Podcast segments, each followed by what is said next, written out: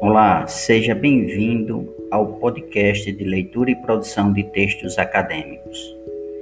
Estamos apresentando uma série de entrevistas com pesquisadores da Universidade Federal Rural do Semiárido. Para iniciarmos essa série, convidamos a pesquisadora e professora Cibele Naide de Souza, que será entrevistada pela por Deusimara de Almeida, aluna do curso de Letras Português.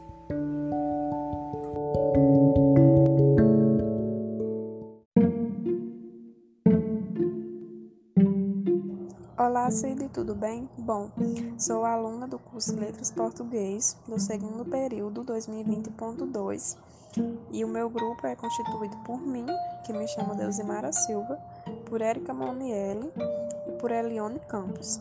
Ficamos com a professora Cibele Souza e vamos lá à primeira pergunta. A primeira pergunta ela é relacionada ao artigo é, a construção modal facultativa ter como. E a pergunta é: qual foi o maior objetivo da criação do artigo a construção modal facultativa ter como? Oi meninas, então primeiramente agradeço é, pela oportunidade de vocês me direcionarem esses questionamentos e eu falar de uma coisa que eu amo, que é o meu interesse de pesquisa desde algum tempo, né? E eu estudo modalidade. É, modalidade é uma categoria linguística é, bastante importante, na verdade tem a ver com o posicionamento do sujeito falante em relação àquilo que ele é, fala. Então, esse posicionamento pode ser de certeza, pode ser de dúvida. Então, por exemplo, quando eu penso assim, pode ser que chova.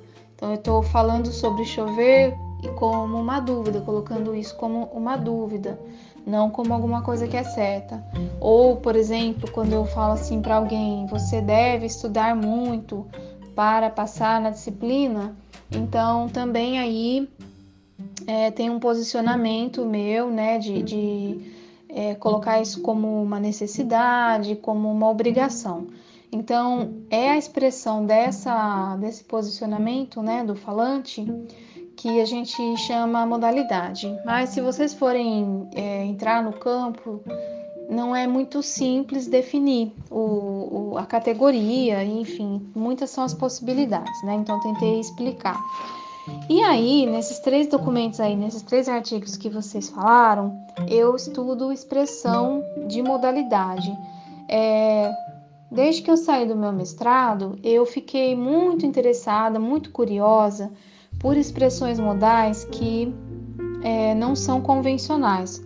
Porque se vocês forem estudar os manuais, gramáticas, as coisas mais que mais vão aparecer como expressão de modalidade é, são verbos como poder, dever, ter que, ou se você for para os adjetivos, né, é possível, é necessário, ou enfim, a categoria modalidade pode ser expressa por muitas é, muitas classes de palavras, mas eu sempre me interessei muito pelos verbos, né? E entre os verbos, os mais conhecidos são poder, dever, ter que, é, necessitar, né? Tem alguns outros, assim, achar, é, parecer.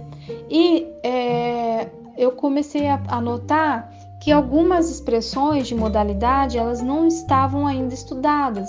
É, foi isso que me motivou primeiro a estudar o pode ser, porque aí eu percebi que você tem o verbo poder, só que não, não é apenas o poder, né? Você tem uma combinação, pode ser, que junta, atua com determinados valores, né? E isso é muito interessante, porque aí não era só um item modal, não só uma palavra, você tem uma expressão que junta tem o mesmo valor de talvez pode ser que chova. É a mesma coisa que talvez. Então, dentro da modalidade, dentro da, da, das categorias de estudos linguísticos, né, isso tem um nome. É, pode ser entendido como gramaticalização, né, que é um processo de, de mudança linguística.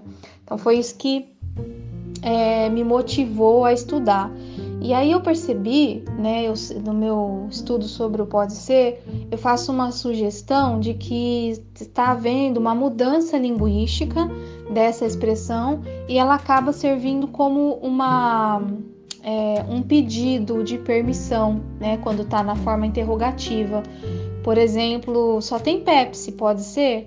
É, então é um pedido de permissão nesse caso, é um uso muito convencionalizado e é o que eu chamei nesse artigo, que na verdade é fruto da minha tese de doutorado de processos de, de intersubjetivização, que é uma teoria de uma americana, tá? A segunda pergunta, ela é relacionada à análise de usos modais do verbo dar em entrevistas no português brasileiro. E a pergunta é: Diante ao levantamento deste artigo, quais foram os deslizamentos funcionais mais recorrentes encontrados no uso do verbo dar?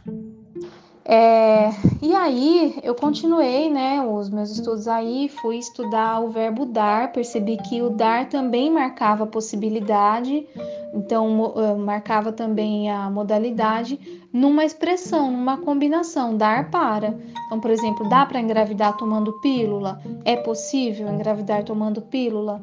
Então, é, foram esses deslizamentos, né, que eu chamo no meu artigo deslizamentos funcionais é, ou seja, você tem em uma situação uma expressão de uma coisa, em outra situação a expressão de outra. Isso que a gente chama de deslizamentos funcionais. Então, em algum momento você tem assim, por exemplo, é ah, o fulano não dá para médico, quer dizer, ele não tem talento, ele não tem é, inclinação para ser médico, né? E depois, num outro lugar, você tem ah, dá para ser feliz na pandemia, Uma, né? É possível ser feliz? Então, em cada situação, você tem a mesma expressão, mas com diferentes é, significados, com diferentes funções. Então, são essas coisas que eu chamo de deslizamento funcional dentro do aparato teórico que eu adoto para as minhas descrições. É, e aí, no caso do verbo do, da expressão dar, uh, o mais recorrente é possibilidade e é uma possibilidade que o falante expressa, é, mas não que seja alguma coisa que ele acredita, não tem a ver com opinião, tem a ver com alguma coisa do mundo. Então o falante percebe que alguma coisa é possível ou não, não com base na, na, na sua opinião, mas com base naquilo que ele conhece sobre um determinado estado, sobre uma determinada situação. Terceira pergunta, ela é relacionada é, ao desenvolvimento da expressão modalizadora pode ser é, um caso de intersubjetivação no português. E a pergunta é: o que levou a senhora a desenvolver o artigo expressão modalizadora pode ser como um caso de intersubjetivação no português?